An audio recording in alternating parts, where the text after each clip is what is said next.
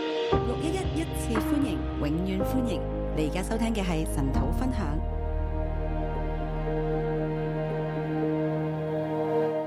弟兄姊妹早晨，弟兄姐妹早安！ 我哋香港打完風又放完假啦，香港打完台風也放完假，係好開心可以翻到嚟啦，很開心可以回來，一切都恢復正常，一切都恢復正常，好多弟兄姊妹都可以翻翻嚟啦。很多弟兄姐妹都可以回到教好會。啊，今日我哋睇《列王記下》第八章，今天我們看《列王記下》第八章，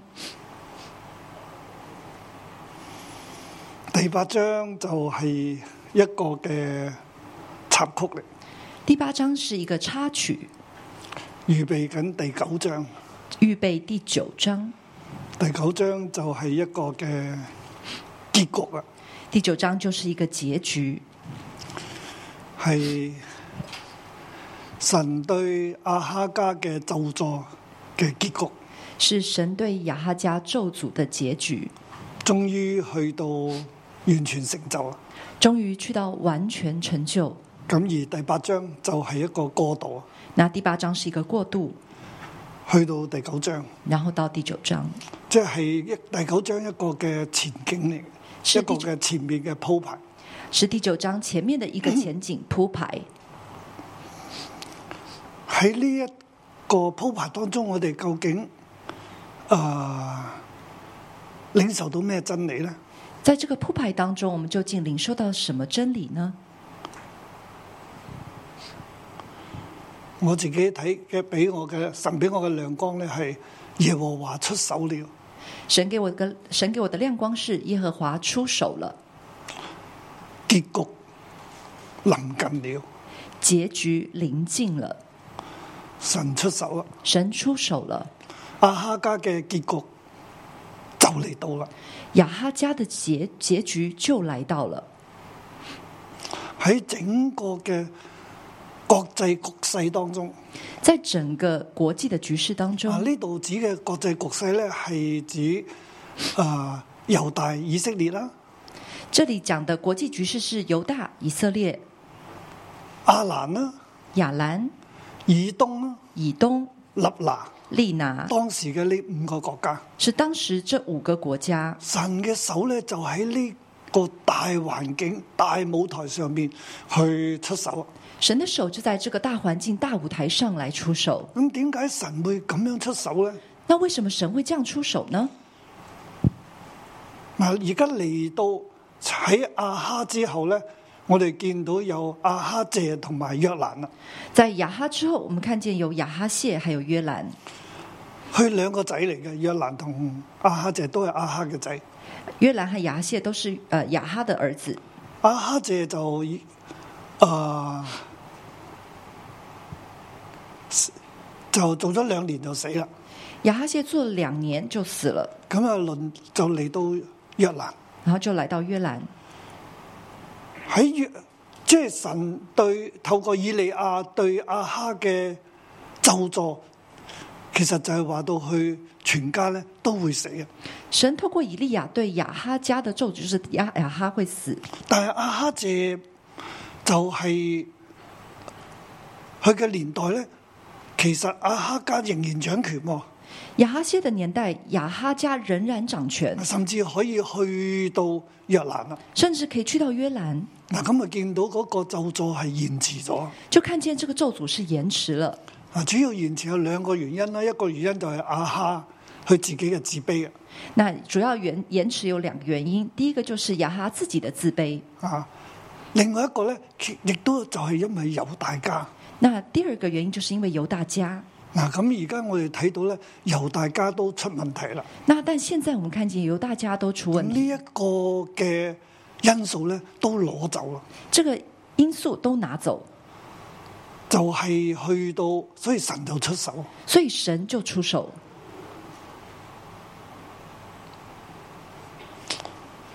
神命定咗咒詛，神命定的咒詛冇得改。沒得改，但係原來咧，阿哈嘅自卑咧係延後呢、個，但原来亚哈的自卑是延后了这个咒诅。仲有一個係因素就頭先我所講嘅猶大家啦，那刚才我说过，还有一个原因就是犹大家，猶大家係大衛嘅後代，犹大家是大卫的后代，猶大家佢係相對嘅穩定，他犹大家是相对的稳並且定，有神嘅恩典，并且有神的恩典。神定義唔滅猶大家嘅。神定义不灭犹大家，雖然猶大嘅王都唔好，虽然犹大的王也不好，但係佢相對嘅穩定，但他相对的稳定。好似阿撒王咧，佢做咗好耐啦。好像亚撒王他做了很不過久，以色列咧就好似係水中嘅蘆葦嘅飄蕩啊，北国以色列就好像水中芦苇这样子飘所以荡佢，哋不斷嘅有謀朝散位啊，不斷嘅不斷咁樣落去，直至到暗利家所以他们就不断的谋朝篡位，一直去到暗利家。嚇。咁、暗利咧就滅咗以利，那暗利就灭了以利，就奪咗佢嘅皇位啦。就夺了他的王咁暗位。利落嚟咧就係、有佢就建造咗呢個撒瑪利亞城，那暗利下来就建造了撒玛利亚城，撒瑪利亞城佢就成為以不過以色列嘅首都啊。所以撒玛利亚就成为北国以色列的首都。但係呢個暗利又行惡更甚喎，比耶羅波安。但这个暗利却行恶更甚，比耶罗伯安更甚。並且佢嘅武功又好好啊！但他的武功很好，啊經濟策略樣都好，所以建造咗一個新嘅城市出嚟，经济策略也好，所以呢，他就建造了一个新的就城以呢市，個城市做诶佢嘅首都啊！就以这个城市作为他的首都。佢就有個仔叫做阿哈啦，他有个儿子叫做雅哈，阿啊哈诶、呃就娶咗耶洗別啦。那雅哈就娶了耶喜别，咁啊見到，所以佢嘅咒咗咧又臨到啊！所以他的咒诅又临到。咁現在咧，我哋又睇到阿哈之後嘅阿哈謝同埋約蘭，那我们现在看见雅哈之后的雅哈谢还有其约實兰，神命定嘅。神命嗰定個的嘅咒詛咧，一定會臨到，神命定的咒诅一定会临到，但係一路拖延，一路拖，一路拖，但是一路的拖延。到呢一章咧，我哋就睇到咧，耶和華神出手啦，但到这一章，我们就看见耶和华神出手了，冇得再拖啦，没有的再拖，結局臨近啦，结局临近。因為咧係猶大家亦都出問題，因为犹大家也出了问猶题，大家又出現咩問題咧？而犹大家又出现什么问题呢？其實亦都係因為亞哈家。其实也是因着雅哈家。咁我哋嚟睇呢一章聖經，那我们来看这一章圣经，呢我將佢分為三個階段落啦，我把它分成三个段落，第一節至到第六節。一到六节。即係我我個總標題咧係耶和華出手啦，我的总标题是耶和华出手了，結局臨近啦。结局临近了。咁呢度睇到耶和華嘅出手咧，係佢看顧、照顧先知嘅人，耶和华出手呢，是他照顾看顾先知的人。即係我哋喺呢喺呢件事上邊咧，我哋睇到神係開出手啦。在这件事情上面，我们看见神出手了，誒、呃而佢亦佢嘅出手咧，亦都係喺以利沙同埋呢個係約蘭王之間。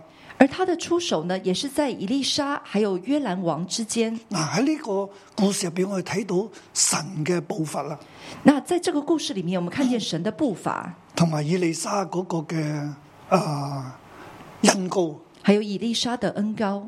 啊，咁我哋就睇啦。以利沙對所救活之子的那婦人說：你和你全家起來，起身往可住的地方去，因為耶和華命饑荒降在這地七年。以利沙曾对所救活之子的那妇人说：“你和你的全家要起身往你可住的地方去，去住，因为耶和华命饥荒降在这地七年。耶和華命饑荒七年。耶和华命饥荒七年。喺阿哈嘅年代咧，以利亞神透過去说話咧，就降下饑荒三年。呃，在雅哈的时候呢，以利呃，神透过以利亚就说要降下饥荒三年。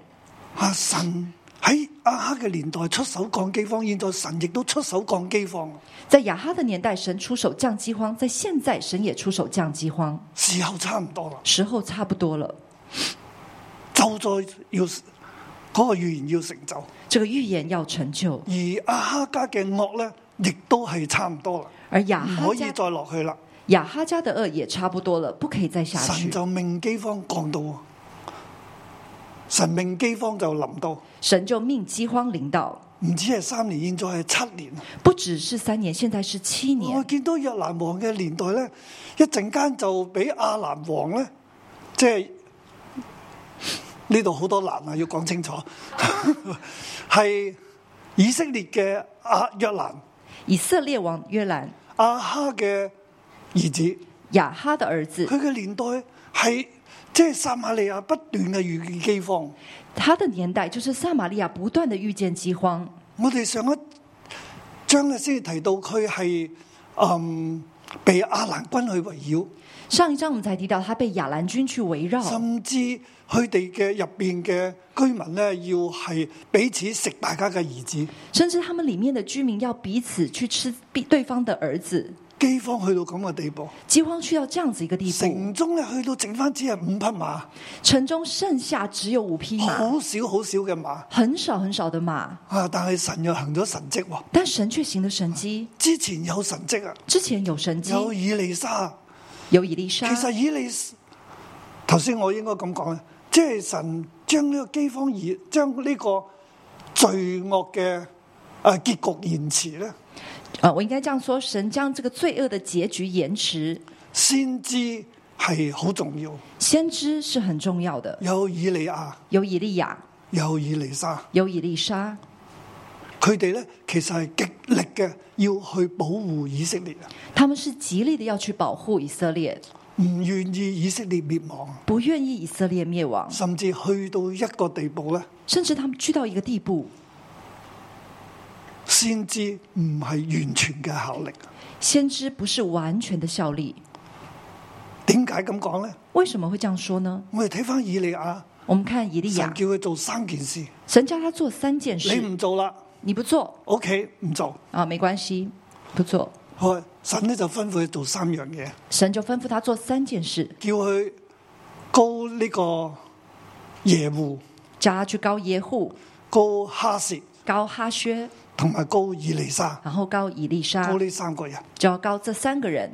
咁對以利亞做呢三件事咧，佢前面兩件事都冇做，以利亚做这即係三件事，前面两件都佢没做，冇高呢一個係耶户起嚟做以色列王，他没有高耶户起来做以色列王，佢冇高哈薛起嚟做亞蘭王，他没有高哈薛起来做亚兰王，佢唔喐手，他不动手，佢翻返加密山，他就回到加密山，並且咧佢對以利沙咧，佢做咗半件事，那对以利沙呢，他只做了半件事係，咪俾件外袍嬲一嬲，就给他一件外袍，然后盖根一盖，本就冇引高佢，根本都没有恩高他。到最後仲要考驗以利沙添，到最后还要考验以利沙你。喺度啦，嗯，你在这里，神要接我走啦，你喺度啦，神要找我走，你就在这三次。三次。但以利沙就好，我哋香港人最叻啊，二底仔死緊啊， 死就死，即係啊死跟爛跟就啊係搲住就是死死缠烂打都要抓着你。你啊，就係死跟啊。就咁、是我仲有一句咧，就叫做跟得夫人， 跟的夫人就係跟住啊，貼住啊，黐住佢唔放啦。就是要紧抓着他不放。啊結果佢真係得到以利亞嘅外婆，结果他真的真的得到以利亚的外神袍，感動以利亞，加倍嘅靈就感動佢。神感动以利亚，加倍的灵就感动啊他以。利亞係咁喎，點解會係咁咧？以利亚是这样，为什么会这样點解呢？佢要違背神咧？为什么他要违背神呢？因為佢憂鬱症。因为他呃忧郁症，佢亦都因為憂鬱咧，被邪術所掌控，所以佢唔想做啦，他放也棄啦。因着忧郁被邪术所掌控，所以他不想做，他想放弃。所以喺呢度咧，另外我都提醒我弟兄姊妹，點樣面對邪術？在这里，我也提醒我弟兄姐妹，怎么样面对邪术？即係邪術會讓一個人進入憂鬱入邊，邪术会让一个人进入忧郁的里邪面，邪術會讓一個人被操控，邪术会让一个人被操控，好似以利亞一樣，好像以利亚一样，佢都受到耶洗別嗰個操控，他也受到耶洗别的操恐控，懼到唔敢起嚟做嘢。恐惧到他不敢起来做事但。係入邊佢唔想做嘢，因為佢愛以色列。他里面不想做事，其实是因为他爱以色列。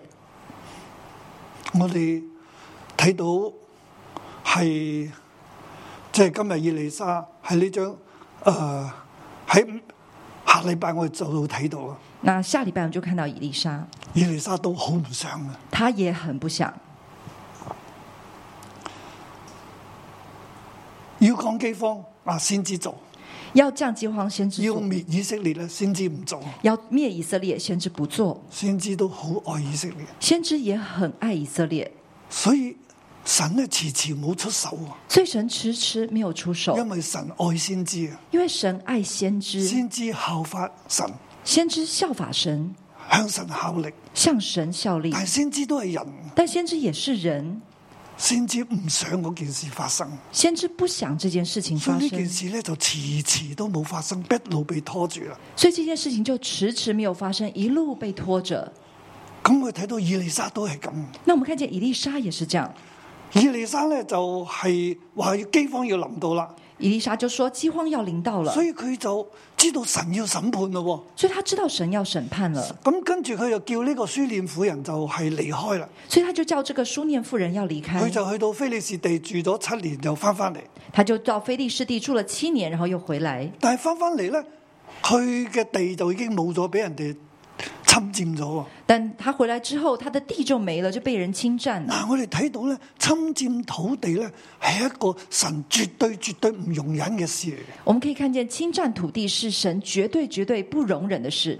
嗱，我哋見到而家喺以色列國入邊，我们看到现在在以色列国里書面，念婦人佢哋好多地嘅喎，书念妇人他们又有很多大屋地的哦也有大屋子，但係現在佢哋啲嘢全部俾人侵佔晒喎，但现在他们所有的东西都被人即侵係話喺占。以色列入邊咧，佢哋唔再係行神嘅道啊，就是在以色列里面不再可行以神的道，公然咁樣侵佔別人嘅地方，可以公然这样子侵占别人的地挪方，移地界啊，挪移地界係神絕對唔允許嘅事情。是神绝对不容许的呢事。個亦都係阿哈家嘅問題嚟㗎。这个也是贾哈家阿的哈问家题。就因為咁樣樣，所以去招致咒助啦。雅哈家就因为这样而招致咒诅，所以現在係神出手啦。所以现在是神出手，神點樣出手呢？神怎么样出除手咗呢？命饑荒臨到啦，除了命饥荒临到，就係當呢個書念婦人啊、要嚟見王嘅時候，就是当这个书念妇人要来见王的时候，我哋嚟到第四節啊。那時王正與神人的仆人基哈西說：請你將以利沙所行的一切大事告訴我。第四节，那是王振与神人的仆人基哈西说：“请你将以利沙所行的一切大事告诉我。啊，呢度王正正與神人基哈诶、以利沙嘅仆人基哈西講緊嘢，”在这想里，知道以利沙嘅事。呃，王振与神人的仆人基哈西说，他要知道以利沙的事。基哈西就話俾佢知啦，嗯嗱就咁樣講啊，那基哈西就告诉王，就是这講样到以利亞诶、呃以利沙诶、呃使人復活啦。就讲到以利沙使人复活。恰巧呢個時候，以利沙所救活嘅他兒子嘅那個書念婦人呢，就係嚟到王嘅面前。恰巧以利沙所救活他儿子的那妇人，现在来到王面前，於是王呢，就係恢復佢嘅一切啦，所以王就恢复了他的一叫個切，太監佢將佢所有嘅嘢都恢復啊。叫一个太监来把他所有的东西都恢喺呢复。件事我哋睇到咩呢？在这件事，我们看见什么呢？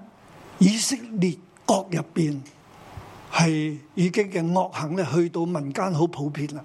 在这里，我们看见在以色列国里面，这些恶行已经在民间很普即係遍，搶人哋嘅地方啊，就抢人家的地方，霸人嘅地方，呢就霸占人家的地方，啲惡行咧就這些惡行係誒不斷發生啊，就不断的发生，同埋咧神出手啦，而且神出手，神先命饑荒，神先命饥荒，然之後咧喺呢個婦人要攞翻去去王哀告，即係佢要告到去王嗰度喎，然后这个妇人要到王面前去哀告的时候，即係話佢喺下邊啲人個個都冇人理咯意思他在往以下去告的时候都没有用，没喎，有佢人仲理要。諗辦法去到王面前喎，他要其實好難嘅喎，他要想办法来到王面前，但其实是很难的。係咪啊？是不是下邊嗰啲嘅官員咧，下边那些官员冇人去主主持公道啊，没有人去主持公道，係神主持公道啊。是神主持公道。佢去到王嗰度，他来到王那里，啱啱王就問起以利沙做咗咩事，佢就聽到咧以利沙使人復活，就係呢一個女人嘅兒子啦。刚刚好王就要问啊，以丽莎做了什么事情，然后他使人复活，就刚好是这个这个妇人的儿子其。實王點會問以利沙嘅事呢？其实王为什么会问以丽莎的事呢？因為以色列國而家真係面對緊好大嘅艱難。因为现在以色列国真的面对很大的艰难，王咧對以利沙咧真係有愛有恨啊，王对以丽莎是又爱又恨，係咪？之前仲想殺佢噶，之前还想杀了她，啊！但係又殺佢唔到喎，但杀不了啊！她，反而佢又救咗以色列喎，因为她又救了以色列，咁又有啊饑荒又有喎。然后又有了饥荒，哇！真係佢對先知咧又愛又恨他对先知又爱又 恨，啊，同我對先知嘅又愛咧又嬲咧唔同嘅，跟我对先知的又爱又生气是不同的。係，所以佢又好想知道以利沙係點，所以他又很想知道以丽莎係是咪以怎么利样。沙可以再繼續嘅救以色列咧？是不是以丽莎可以继续係救咪可以以繼色續列？以一擋萬呢？是不是继续可以以一挡万呢？救以色列唔好掉向山崖下邊，救以色列不要掉到山崖下。神嘅審判係咪可以先知再喐下手幫助神的免审除呢個審判呢？神的审判，呃，先知是不是可以再动一下手所以，佢然要后揾不让这个件事情基发生哈西啦？所以他就闻基哈西，但係基亞西都長大麻風嘅，但基哈西也长了大麻佢亦风，都唔能夠喺以利沙面前再服侍嘅。他已经不能在以丽莎面前服侍。但係咁咁巧咧，就係、呢個婦人就出現講到嗰件事，那恰巧这个妇人就出现，就讲到那件事，所以王就恢復呢個婦人嘅一切。所以王就恢复了这妇人的一切。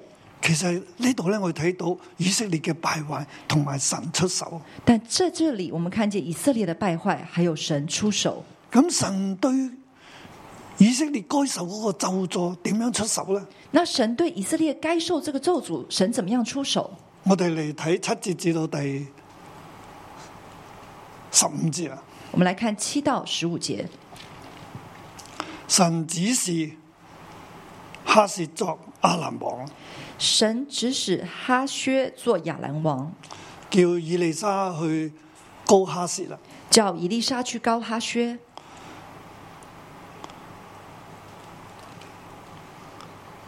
以利沙來到大馬色，以利沙来到大马色，其實佢去到嗰度咧就要高哈薛啦。他到那里就是要高哈薛。阿蘭王便哈達就有病，就揾人嚟揾佢。那亚亚兰王便哈达有病，就找人来找阿他。蘭王揾邊個咧？咁啱佢就揾哈薛喎。亚兰王找谁呢？他就这么恰巧就找了哈喺薛。以利亞嘅時代，神已經話要高哈薛，以利亞唔制，在以利亚的时代，神已经说要高哈薛，但是以利亚不肯，因為高呢個人係想嚟係作王，並且係結束以色列嘅。因为高这个人是起来做王，是要来结束以色列的。王就吩咐哈薛你帶禮物去見神人啦。王就吩咐哈薛说：“你带礼物去见神人。簡單嚟說咧，就係、佢就哈士就用四十隻駱駝裝咗好多禮物喎。嗱，你又睇到咧，係哈士自己做決定嘅喎，”那哈薛就用四十个骆驼，就载了很多的礼物。那你看见是係哈薛王自係己做好决定，重用呢個哈士嘅，就王是很重用这个哈薛，佢冇話你帶啲咩去，他没有说你要带即什係話么，帶禮物去。只说带礼物去。哈士就做決定啦，用四十匹駱駝，那哈薛就做决定，用四十匹好骆驼，大好大嘅禮物啊，是很大很大的礼物，就去見以利沙，然后去见以丽莎，站喺佢面前，然后站在他面前啊，就講講講啦。然后就讲讲讲。第十節，以利沙對哈士說：你翻去告訴他說，這病必能好，但耶和華指示我，他必要死。第第十节，以利沙对哈薛说：“你回去告诉他说，这病必能好，但耶和华指示我，他必要死。呢、個變哈特要死啊！呢、個阿納王要死这个便哈达亚兰王要死。”啊！神人定睛看着哈薛，甚至他慚愧，神人就哭了。神人定睛看着哈薛，甚至他惭愧，神人就哭了。哈薛話：我主點解要喊呢？哈薛就说：“我主为什么要哭呢？以利沙講：因為我知道你必苦害以色列人，用火焚燒他們的保障，用刀殺死他們的壯丁，摔死他們的嬰孩，剖開他們的孕婦。以丽莎说：“因为我知道你必苦害以色列人，用火焚烧他们的保障，用刀杀死他们的壮丁，摔死他们的婴孩，剖开他们的孕妇。你將嚟帶嚟以色列嘅大災難，你将带来以色列的大灾你难。會用刀殺好多好多好多以色列人。你会用刀杀很多很多的以色列人。佢當然話可以咩啊？啊，我係狗嚟嘅啫嘛，我做到啲咩嘢呢？那他就说：‘哦我只是一只狗，我能做什么呢以利沙話：耶和華指示我。？’以丽莎就说：‘耶和华指第示二次我。’講，第二次说你必作亞蘭王。：‘你必做亚兰王。’哈薛就翻去啦。那哈薛就回去了。長話短說啦，长话短说，佢就用一條毛巾、一條被啊，棉被他就用一条棉被，浸濕咗，然后把它弄湿了，冚住佢嘅主人就盖住他的主亞人蘭王，亚兰王，讓亞蘭王窒息致死。让亚兰王窒息呢而一死。招叫做趁你病攞你命。这个叫做趁你的病的时候就拿你的命。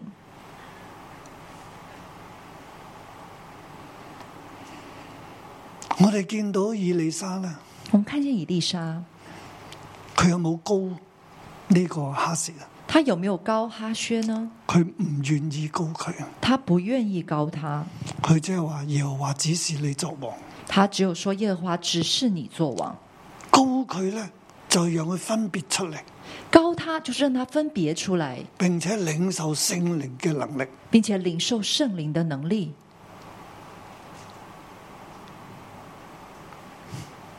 以利沙唔願意聖靈嘅能力喺佢身上，以丽莎不愿意圣灵的能力在她身上，以利沙唔高佢，以丽莎不高他，耶和華要高佢，耶和华要高他，先至唔高佢，先知不高他，但係先至又係早一半。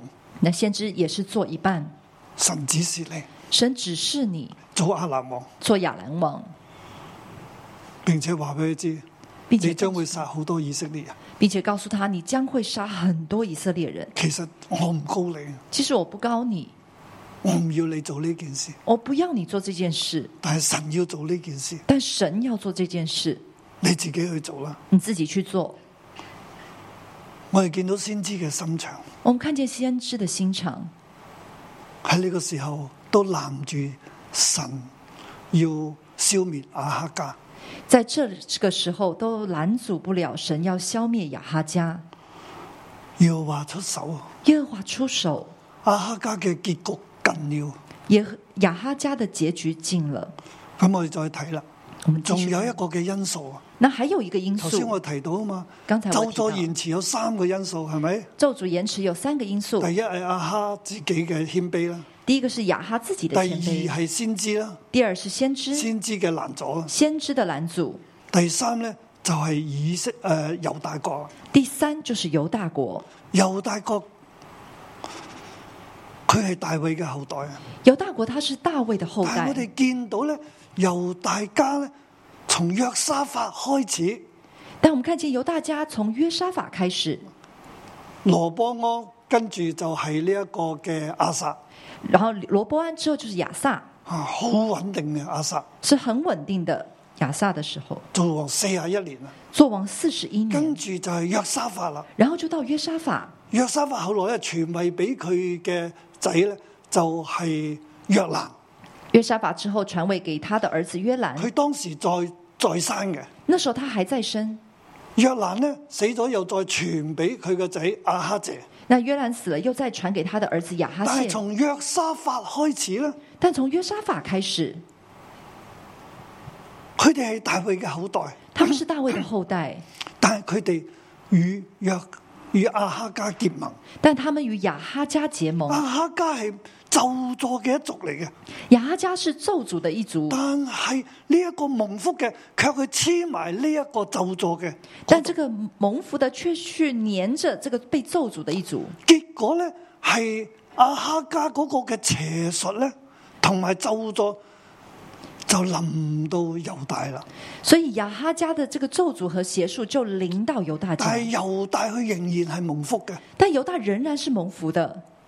但係佢每一次同阿哈家一齊合作嘅時候咧，但每一次他们跟雅哈家一起来合作的时候，都係衰咗嘅，都是衰了，即係做得唔好嘅，就是做的不好了，都係失敗嘅。都是失敗的。無論係要大家要做诶、呃、約蘭要起船，不论约兰要去猶大嘅啊，佢要做船，他要坐船，要去攞金，要去係咪拿金子，咁船咧都會破壞嘅、喎，然后船也会船也会被破坏。其實就係耶和華破壞佢。其实就是耶和华破坏他，耶和華唔要阿哈加蒙福啊，耶和华不要雅哈家蒙福，如猶大家咧而犹大家就呢黐埋佢。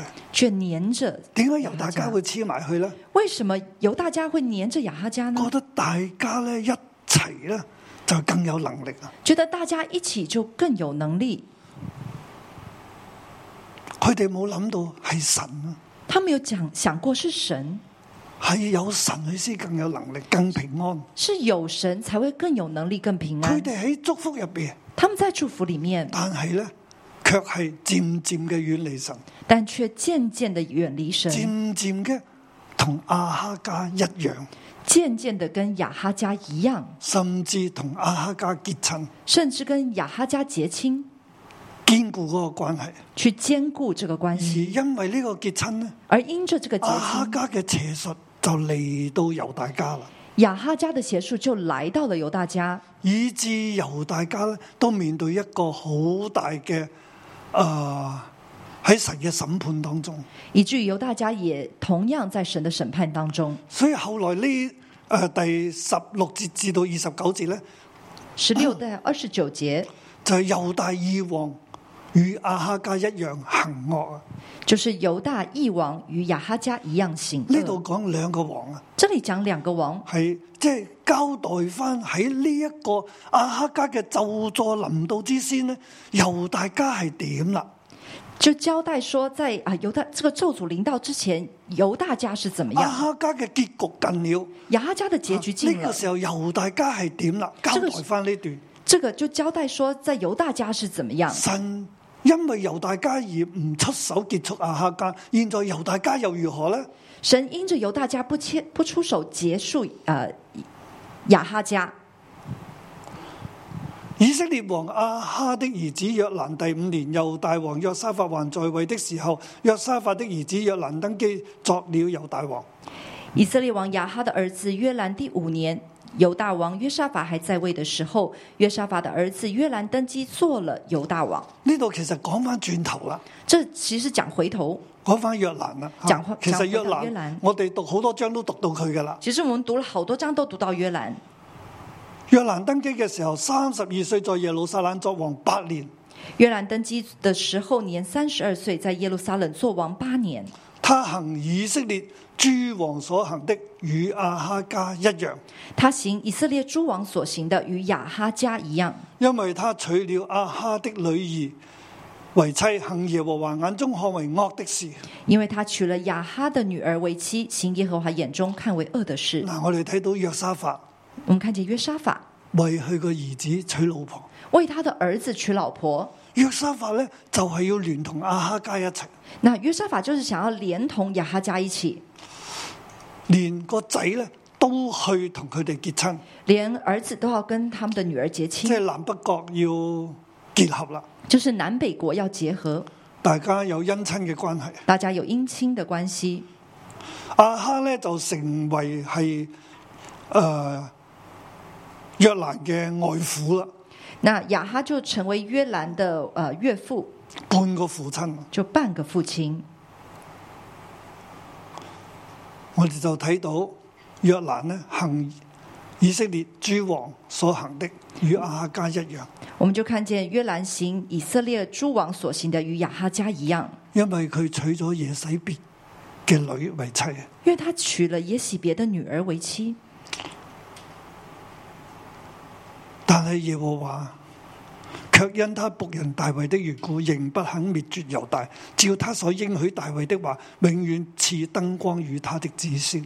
耶和华却因他仆人大卫的缘故，仍不可灭绝犹大，照他所应许大卫的话，永远赐灯光与他的子孙。佢哋有神嘅應許，有大衛嘅祝福，他们有神的应许，有大卫的祝福，佢哋唔會滅亡。他们不会灭亡。但係佢哋現在卻與亞哈家結親，但他们现在却与雅哈家结亲，做亞哈所做嘅一切。做雅哈所做的一切。我哋睇到咧，猶大自己咧都面對咒詛啦，我们看见犹大自己也面对咒自己诅，都唔穩啦，自己都不稳。神出手，啊神出手，因為佢哋同亞哈家一樣。因为他们与雅哈家一样。嗱，我哋睇到約蘭去咁樣娶咗耶洗別個女之後咧，我们看见约兰娶了耶喜别的女儿之后，佢在位呢八年入边，他在位这八年其里實面，國家咧就弱咗啦。其實國家就弱了。喺呢度講到以東同埋誒立拿这里讲到以东还有利拿都起嚟叛變啦，背叛佢哋啦，都起来叛变，背叛了他们，甚至約蘭呢係打誒俾呢個以東去圍困。甚至约兰被以东围困。嗱，第廿二節啦，這樣以東人背叛猶大，脱離他的權下，直到今日。二十二节，这样以东人背叛犹大，脱离他的权下，直到今日。那時立拿人也背叛了，那时利拿人也背叛了，原本臣服於猶大嘅兩個嘅國家呢，都係背叛啦。原本臣服于犹大的两个国家呢，都背叛了，甚至呢個約蘭呢，差啲都冇命啊，要甚逃至约跑。兰也差一点没有命了，要逃跑，咁佢就死啦。然后他就死了。嗱，呢個就係與亞哈家亞哈家聯合嘅嗰個結果，这就是与雅哈家联合的那个结果。神出手，神出手，猶大家越嚟越弱啊。犹大家越来越弱。亞哈謝咧就接續佢父親約蘭作王。那亚哈谢就接续他父亲约兰做王。嗱，咁我哋又睇下亞哈謝又如何呢？那么又看亚哈谢又如何呢？以色列王亞哈的兒子約蘭十二年，以色列王亚哈的儿子约兰十二年，猶大王約蘭的兒子亞哈謝登基，犹大王约兰的儿子亚哈谢登基，即係猶大王約蘭嘅仔亞哈謝登基啦。就是犹大王约兰的儿子亚哈谢登基他了。登基的時候年二十二歲，在耶路撒冷作王一年。他登基的时候年二十二岁，在耶路撒冷做王一年。嗱，佢嘅國債係好短啊啦，他的呃做王的时间很短，佢其實都唔好啊。其实他也不好。以猶大咧，亦都越嚟越弱，又係飄搖啦，那犹犹大也越来越弱，而且飘摇了。就好似阿哈家最初一樣，就好像雅哈家最初一样，就好似係耶羅波安之後啊就好像耶罗波安之后，先先知嘅預言啦。然后先知的北國预啊哦以色言，列好似搖動嘅蘆葦啊！北国以色列好像摇动的芦苇。嗱，現在咧係以東同埋立拿都叛變啦，现在以东还有利拿都叛猶变啊大了，王咧差約蘭都差啲死啦，死喺呢個以東人手中。啊，犹大王约兰都差一点死在以东人的手中。佢過咗去之後，阿哈謝就做王就只係一年。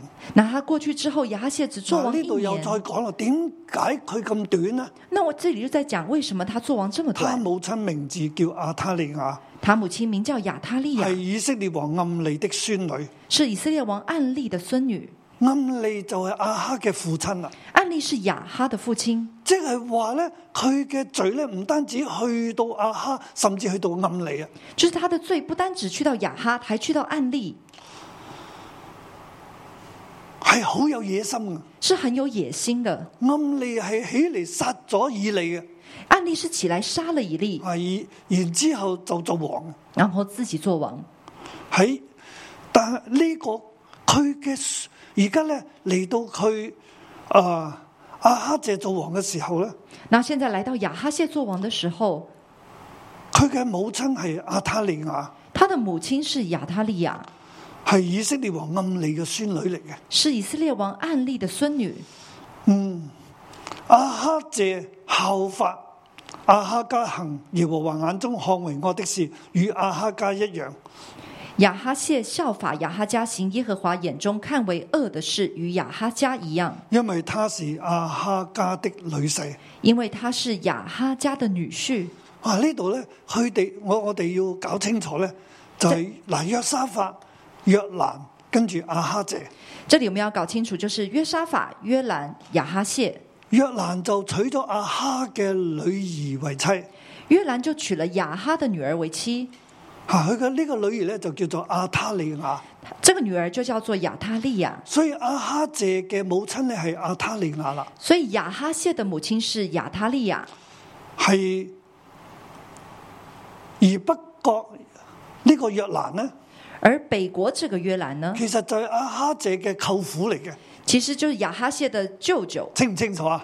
清楚吗？吓、因為即係阿哈謝诶、呃，应该咁講，阿哈咧嗱喺呢，我哋起碼睇到啦，佢生咗係有呢個約蘭啦，阿、阿哈謝約蘭啦，同埋呢個佢嘅女啦，阿塔利亞就嫁咗俾呢個係約蘭啦。亚哈生了约兰、亚哈谢，还有亚他利亚。那亚他利亚就嫁给了猶大犹大嘅約国蘭的啊约兰。啊，咁現在約蘭走咗啦，就係、呢個阿哈謝就起嚟啦。那现在呃约兰死了，就是亚哈谢就起来了。咁佢嘅母親咧就係、啊耶洗別嘅女嚟嘅，那所以他的母亲就是耶喜别的女儿，佢佢哋咧嗰個姻親關係係好深，他们的姻亲关系並很且深，去到阿哈姐嘅時候咧，都同阿哈家嘅罪一樣。并且到亚哈谢的时候都跟亚哈家的罪一样。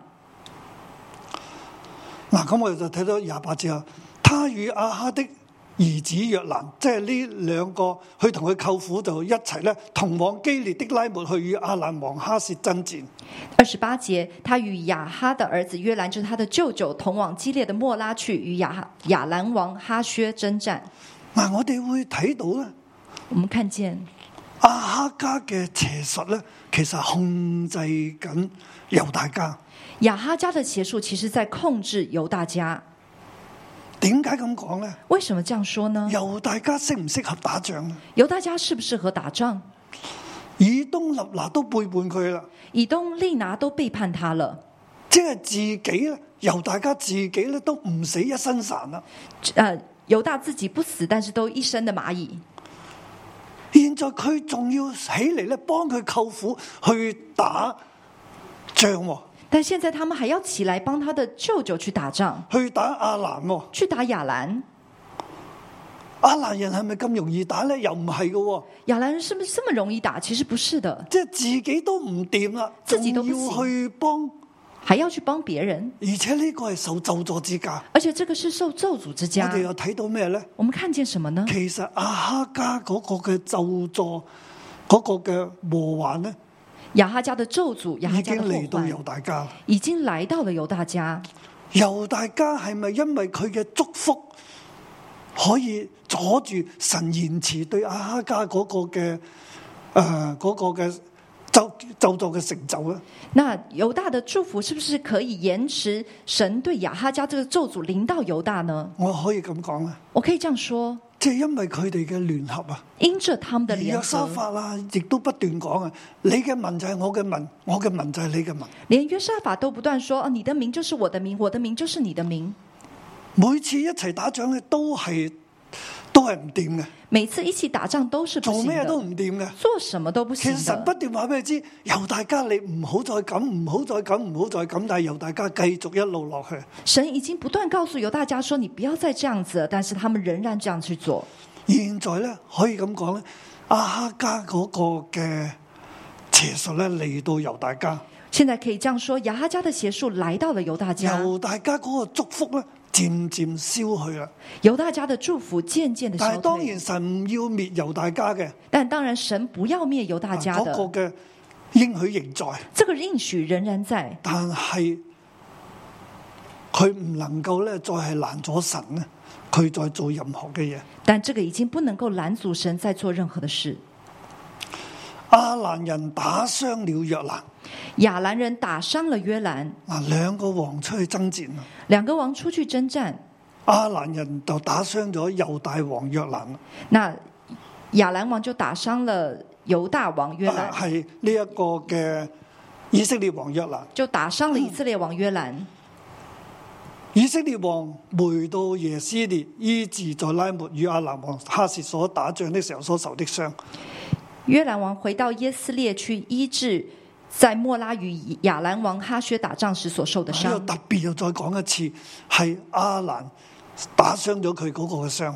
这里要再讲一次，是亚兰打伤他的那个伤。嗱，咁我哋又睇咯喎，那我们继续看，猶大王約蘭的兒子阿哈謝，因為阿哈兒子約蘭的病，佢嘅傷呢就下耶斯列去看望他。这里又在讲犹大王约兰的儿子亚哈谢，因为亚哈的儿子约兰的伤，就下到耶斯列去看望呢、他個。好緊要嘅喎，这个很要紧，佢佢去打咗，佢受打傷啦，他被打伤了，大家都打敗咗啦。大家都打败仗，咁翻去好好休養生息啦。那就回到家里好好悔改啦休息悔改。但係佢咧又再去睇呢去耶斯列睇佢嘅傷喎，但亚哈谢又去到耶斯列看约兰的伤，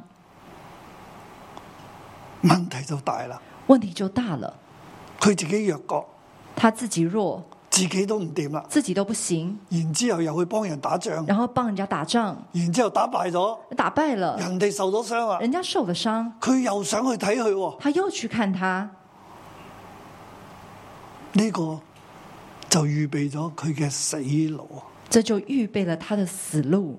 兩個王即係第九章我哋會講到啊第九章我们会讲到以色列王同猶大王嘅死路，以色列王和犹大王的死路好悲慘。很悲惨，點會咁無知咧？呢、個阿哈姐，怎么会这么无知呢？亚哈谢，耶和華神出手，耶和华神出手，樣樣都咁啱，什么事情都这么恰巧，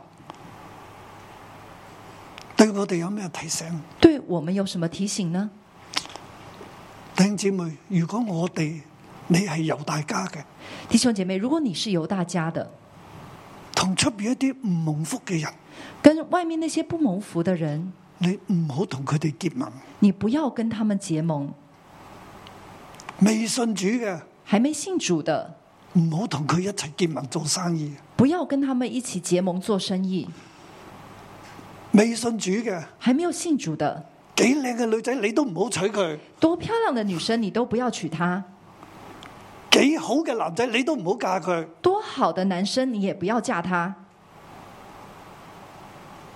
因為佢唔蒙福啊，因为他不蒙喺福，耶和華眼前唔蒙福，啊在耶和华眼前不蒙福。同埋你同佢一齊之後咧，而且你跟他在一起之後，好似猶大家同阿哈界一樣，猶大家會慢慢慢慢被改變，啊好像犹大家跟雅哈家一樣，犹大家會慢慢慢慢被改變，慢慢走咗世界嘅道路。慢慢走了世界的道路，其實好可惜啊，其實很可惜的，真係好可惜。真的很可惜。神係咪可以用猶大家呢？神是不是可以用犹大家呢？喺呢兩個王入邊就用唔到啦，在这兩個王裡面就用不到佢哋了。係攔咗住神做嘢，啊他們攔阻神做事，只係睇眼前嘅利益。啊只看眼前的利益。求主幫助我哋。求主幫助我們。咁而我哋都另一方面亦都睇到咧，那另外一方面，我們也看對到，被掳嘅以色列人嚟講，对被掳的以色列人來說，佢哋會睇到神嘅話一定會成就，他們會看見神的話一定會成就，先知嘅話一定會成就。先知的話一定會成就。同埋先知縱然好愛國啊，虽虽然先知很愛國，先知都唔能夠攔咗神做嘢，先知也不能夠攔阻神做一切事，都係神嘅心意。一切都是神的心意。神會用先知嘅，神會用先知但的，神亦都可以用任何人，但神也可以用任何而人，亦都任何人都唔可以攔咗神做嘢喎。而任何有冇睇人到也啊不？能夠嗯攔阻神做事。以利亞、你以有看到嗎利沙都唔可以攔咗住神對亞家嘅懲罰啊！以利亚、以利沙都没有办法拦阻神对亚哈家的神惩嘅罚。心意一定會成就。神的心意一定会成就。所以弟兄姊妹，所以弟兄姐喺妹對，我今日嚟講啊，对我们今天来说神，要對大地嘅心意，谁神对大地的心意，大地要受咒詛嘅，大地要受咒诅的，冇一個人可以攔咗神做呢樣嘢。没有任何一個人可以拦阻神做这件而我哋事。應該點呢？而我们应该怎么样呢？我哋應該分別為聖，我们应该分別为圣，由大家要分別為聖，由大家要分唔別为好同圣，阿哈家係互混啊，不要跟雅哈家胡混，唔好同佢綁埋一齊不啊！要跟他们綁在一起。我哋係屬於神，我们是属于神我哋的，嘅安全感喺神嗰度，我们的安全感在我神哋那要里，跟隨神，我们要跟随而神，唔要係與世界綁埋一齊。而不要跟世界綁在一好似起。綁埋一齊咧，就更有力量咁。好像綁在一起就更有力量，唔係噶，不是的，唯有耶和華係力量，唯有耶和华是力唯有量，耶和華係拯救。唯有耶和华是拯以救。利沙就是耶和華是拯救，以利沙就是耶和华是拯救，求主幫助我哋。求主帮助今我日喺们，我我哋喺呢一個混亂嘅世代入边，在这个混乱的时黑代暗里嘅世面，代當中，黑暗的时代我当哋要中，睇到唯有耶和華是拯我救。们看见唯有耶和华是拯救我。哋唔好從任何嘅其他嘅人從呢個世界而期望得着拯救，我我们不要从任何人或这个世界期待得到拯哋救，只管行神嘅道路，我们只管行神的道神路嘅，心意會成就。神的心意会成但神就，會保護我哋每一個人，但是会保护我们每一个属于佢嘅人人，属于他的人，好似呢個書念婦人一樣。好像这个书念的妇人佢一样雖。然失去一切，啊他虽然失去一但切，神會出手讓佢得翻。但神会出手让他得求回。主幫助我哋。求主帮祝福助我大们家，祝福大家。弟兄姐妹，让我们一起在敬拜当中，将自己的心再次的分别为圣，在主的面前。主啊，是的，唯有耶和华神，你是我们的拯救。主啊，我们一生的年日都在你的手中。主啊，早晨我们来到你的面前，主，我们说我们再次要将我们的心归向于你。主啊，求你来帮助我们，将我们分别为圣。主啊，你摸索我们，主啊，我们的一生在你的手中。柔美的神，奇妙的救主，我深知道，我一生年日在你手中，完全照你荣耀计划。轻声呼唤我，进入你同在，你的神灵指引我道路，主教导我，透过你的眼光为你活。我降服在你圣洁护照，分别自己。我知你吸引我，就近你，恳求主路带领。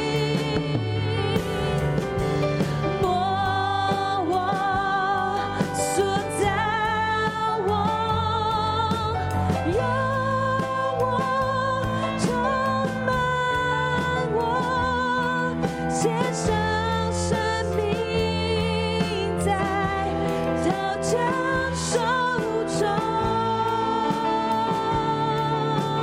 教我，是教我。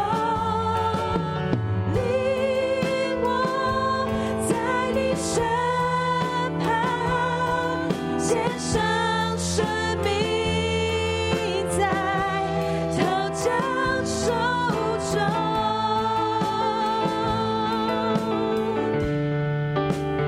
是的，柔美的神，柔美的神，奇妙的救主，我深知道，我一生年日在你手中，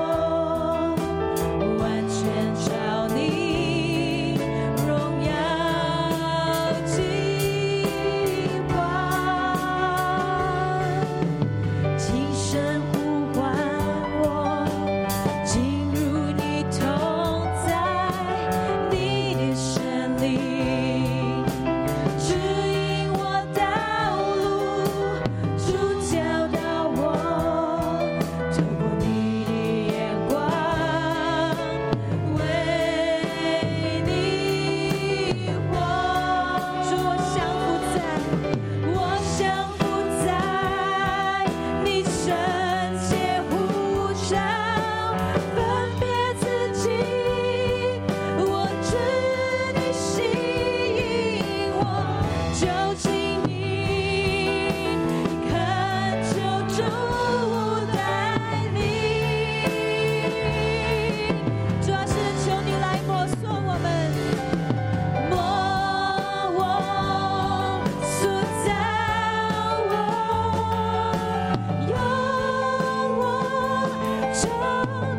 献上生命在讨价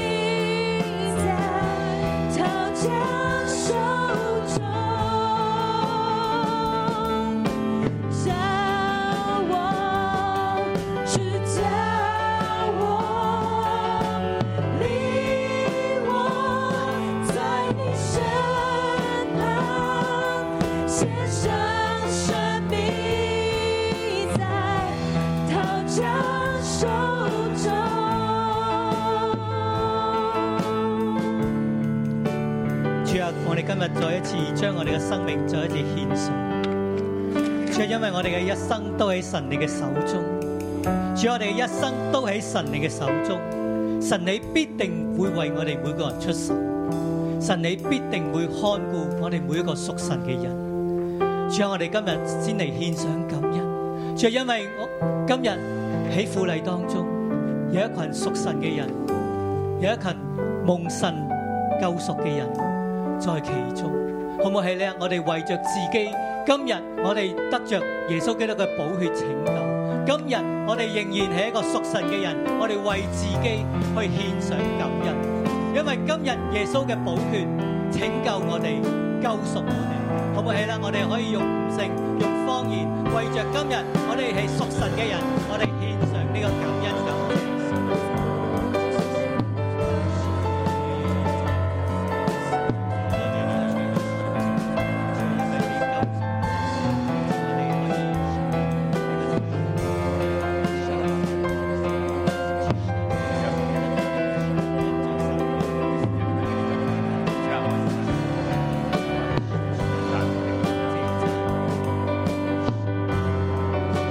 主耶穌，我哋多謝讚美你。主，我哋說不得什麼，但係神啊，你卻顧念我哋，用你自己嘅生命去救贖我哋每一個人，以致我哋今日因着耶穌基督嘅寶血，我哋每個人得以稱義，並且我哋因着耶穌基督寶血，我哋今日可以站立喺神你嘅寶座前。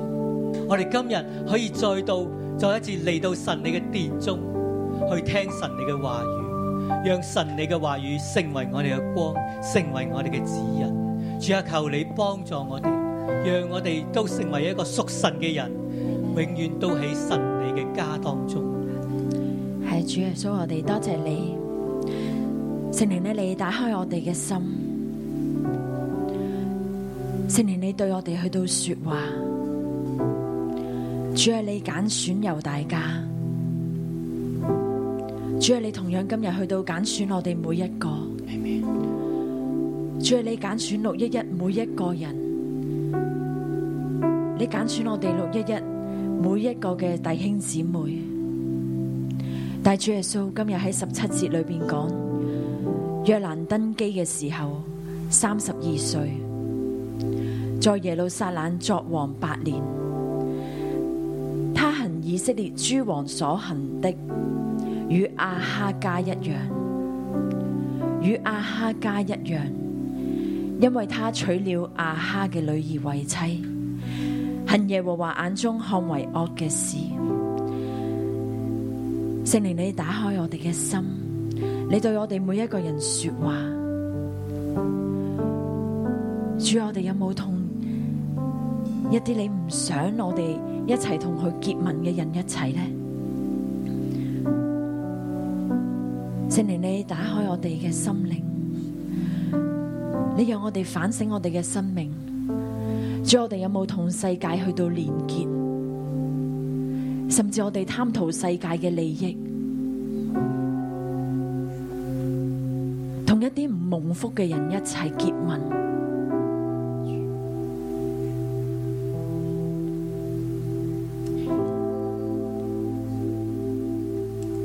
聖靈，你打開我哋屬靈嘅耳朵，我知道你不斷不斷嘅去到催促我哋，甚至不斷不斷嘅同我哋去到說話。主喺今日早晨，你再一次嘅启示我哋，再一次对我哋说话。主，我哋愿意放低，甚至愿意断开呢啲嘅连结。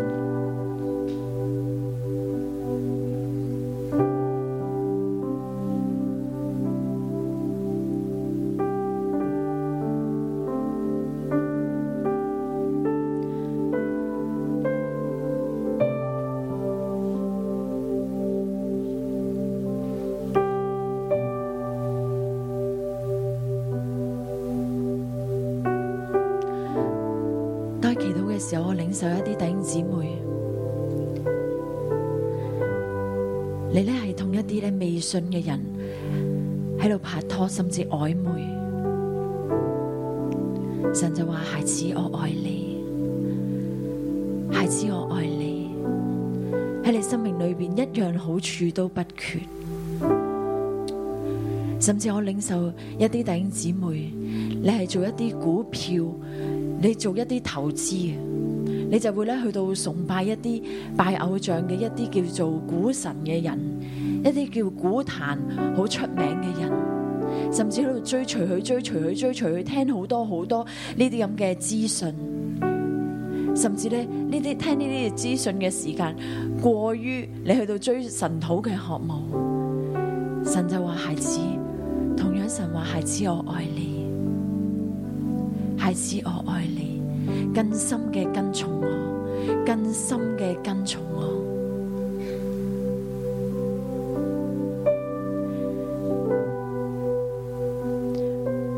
聖靈，我多謝你，你不斷嘅去到啟示我哋，不斷去到調教我哋嘅生命。主啊，你讓我哋嘅生命更加嘅似你。更加更加嘅像你。我邀請弟兄姊妹，好唔好呢？兩個兩個人，你為着你頭先嘅領受，我哋一齊嘅去到祈禱。你兩個兩個同隔離嗰個，你就一齊嘅時候唔需要分享，你就去到祈禱，你就同神去到講。你反省咗，聖靈提醒你，你點樣呢？去到有一啲已經歪咗，甚至有一啲唔合神心意嘅結盟，你就去到向神去到祈禱。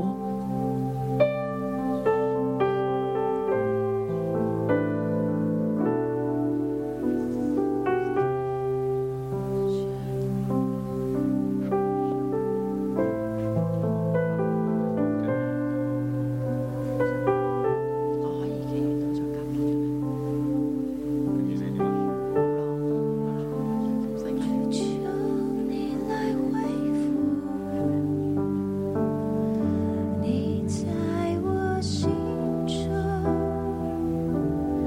充满荣耀，光辉的宝座。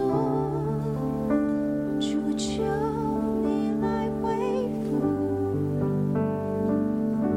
你在我生命中热情奔放。燃烧的我，求求你来恢复你在我心中充满荣耀光辉的宝座，求求你来恢复。你在我生命中热情奔放，燃烧的我，求求你来恢复。你在我心中。充满荣耀光辉的宝座，主求你来恢复你在我生命中热情奔放燃烧的我。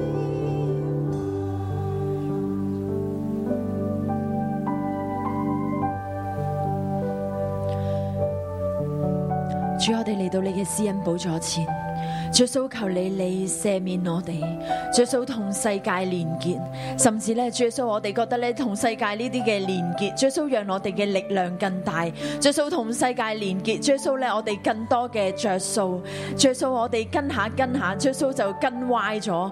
耶穌咧，求你，你去到幫助我哋，主訴你喺聖經裏邊講耶和華，卻因你仆人大衛嘅緣故，耶穌你因為主訴我哋嘅仆人大衛嘅緣故，主訴你仍並不肯滅絕猶大，照你應許嘅大衛家嘅話，永遠賜燈光同埋咧佢嘅子孫。耶穌咧，你大大嘅賜福俾我哋。耶穌咧，你今日你嘅話語去到同我哋講嘅時候，耶穌你讓我哋再一次嘅對齊你，對再一次嘅緊緊嘅跟隨你。耶穌咧，你嘅話係大有力量嘅。耶穌，我哋唔再跟世界，我哋唔再跟別神，甚至我哋唔要世界嘅好處，我哋唔要同佢哋去到結盟啊！耶穌，你幫助我哋，耶穌你讓我哋嘅價值觀係對準你啊，讓我哋同世界係劃清界線嘅。耶穌，我哋一丁點兒我哋都唔要啊！耶穌，你你對我哋嘅心意係何等嘅大！耶穌，你你唔讓我哋嘅軟弱難阻呢一個嘅心意。耶穌咧，我哋多謝讚美你，我哋一齊嘅起立，用一首嘅詩歌回應我哋嘅神。耶穌，我哋多謝讚美你。你来恢复，你在我心主啊，中。係啊，你恢復，你恢復我哋心中嗰種嘅火。光輝的寶座，主求你來恢復，你在我生命中熱情奔放，燃燒的火。願你的國度降臨，願你的旨意行在地上，如同在天上。願你恢復奇妙作為，彰顯你同在，來翻轉我生命。願你的國度降臨，願你的旨意行在地上，如同在天上。願你恢復奇妙作為，彰顯你同在，來翻轉我生命。有乜嘢能夠攔阻神成就佢嘅話呢？有什么可以拦阻神成就啊他的话神呢？命定要降災啦，神命定要降灾，好似約蘭王前一章所講，好耶像和華降災啊！好像约兰王前一章所讲，耶和华降灾約。蘭王嘅決定就係我唔再仰望耶和華。约兰王的决定就是我不再仰望耶和华。今日我哋睇到呢個世界，今天我们看见这个世界，我哋仿佛睇到耶和華降災啊！我们仿佛看见耶和华降灾，因為大地嘅咒詛，因为大地的咒因诅，為人嘅罪惡，因为人的罪恶。有乜嘢能夠攔阻住神去降災呢？有什么可以拦阻神去降灾呢？冇任何人能夠攔阻。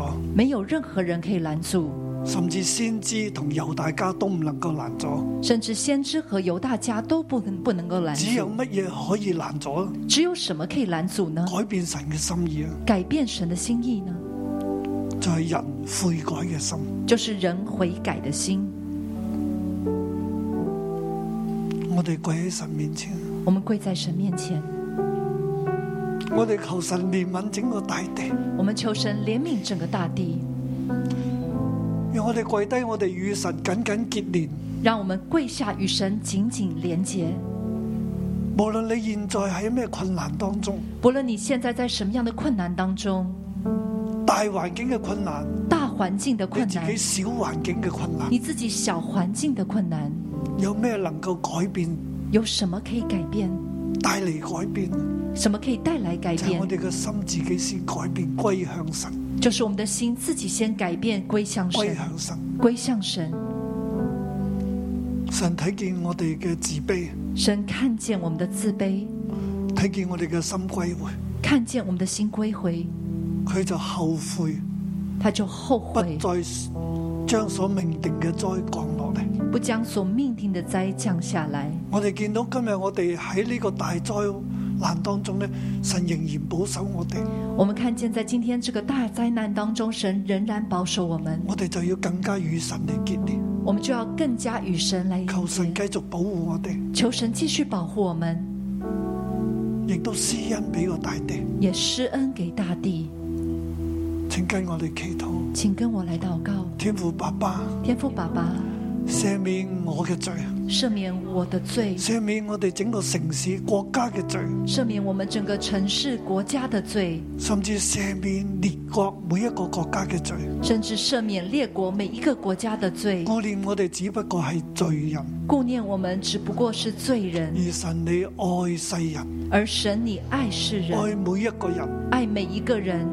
主啊，求你怜悯，主求你怜悯，将悔改嘅心赐俾我哋每一个人，将悔改的心赐给我们每一个人，赦免我哋嘅罪孽。赦免我们的罪孽。主啊，求你都後悔，唔將所命定嘅災降落嚟。主啊，也求你后悔不将所命定的灾降下来。主啊，因為我哋喺你個殿中向你嚟求告，主啊，因为我们在你的殿中向你来求告，按照你嘅應許，按照你的应许，凡喺呢個殿中凡在你的殿中自卑禱告、尋求你嘅面，自卑祷告，寻求你的面，你就必定收回你所降嘅災，你就必定收回你所降的灾，賜福俾我哋，赐福给我们，垂聽我哋一切嘅禱告。垂听我们一切的祷告。主啊，我哋以你為我哋嘅神，主啊，我们以你为我们的神，我哋放下世界，我们放下世界，我哋單單跟隨你。我们单单跟随你。求你聽我哋禱告。求你听我们祷让我告，哋繼續行喺謙卑悔改嘅道路上边，让我们继续走在谦卑悔改的道路上面，賜福俾我哋。赐福给我们。多謝你，谢谢你，奉耶穌基督嘅名，奉耶稣基督的名，阿咩？阿门。好，我哋起立，啊起立，我再唱一次。我们再唱一次。主求你来恢复，你在我心中。我哋以神為我哋嘅王，我们以神为我们的王，为你吧，願神嘅寶主求貴嘅光芒喺我哋當中四射。愿神宝贵的光芒在我们当中四射。中，热情奔放，燃烧的光，愿你的国度降临，愿你的旨主啊，憐憫整個大地，主啊，你怜悯整个大地，天上，愿你恢复奇妙作耶和華係好神，耶和华是好彰神，显你同在，来翻转我生命。我奉耶穌嘅名祝福我哋每一位弟兄姊妹。我奉耶稣基督的名祝福每一位弟兄姐妹。孩子，神要翻轉你嘅生命，孩子，神要翻转你的生命，讓你成為一個敬畏神。让你成为一个敬畏神、蒙福嘅人，蒙福的人。呢度神連結，你跟神连结，每個主日與神連結喺神嘅施恩座前，每一个主日与神连结，在他的施恩座喺前，每一日你所行嘅道路上边，在每一日你所行的道你路上走面，神嘅道路。你走神的道路。我奉耶穌嘅名宣告，我奉耶稣的名宣告，冇任何嘅嘢能夠傷害你，没有任何的东西可以伤害你，經濟唔能夠傷害你，经济不能够伤害你，你所做嘅神要堅立，你所做的神要你建所立，走嘅道路你所走的道神要路，賜你平安，神要赐你平安，因為你嘅心歸向神，因为你的心归向神，你合神嘅心意，你合神的心意，神必定照佢所應許嘅。神必定照他所应许大大嘅的，祝福你，大大的祝福你，以厚恩待你，以厚恩待奉你。耶穌基督嘅名祝福你。奉耶稣基督的名祝福你。阿阿咩？们多謝主，谢谢主我。哋下周再見。我们下周再见。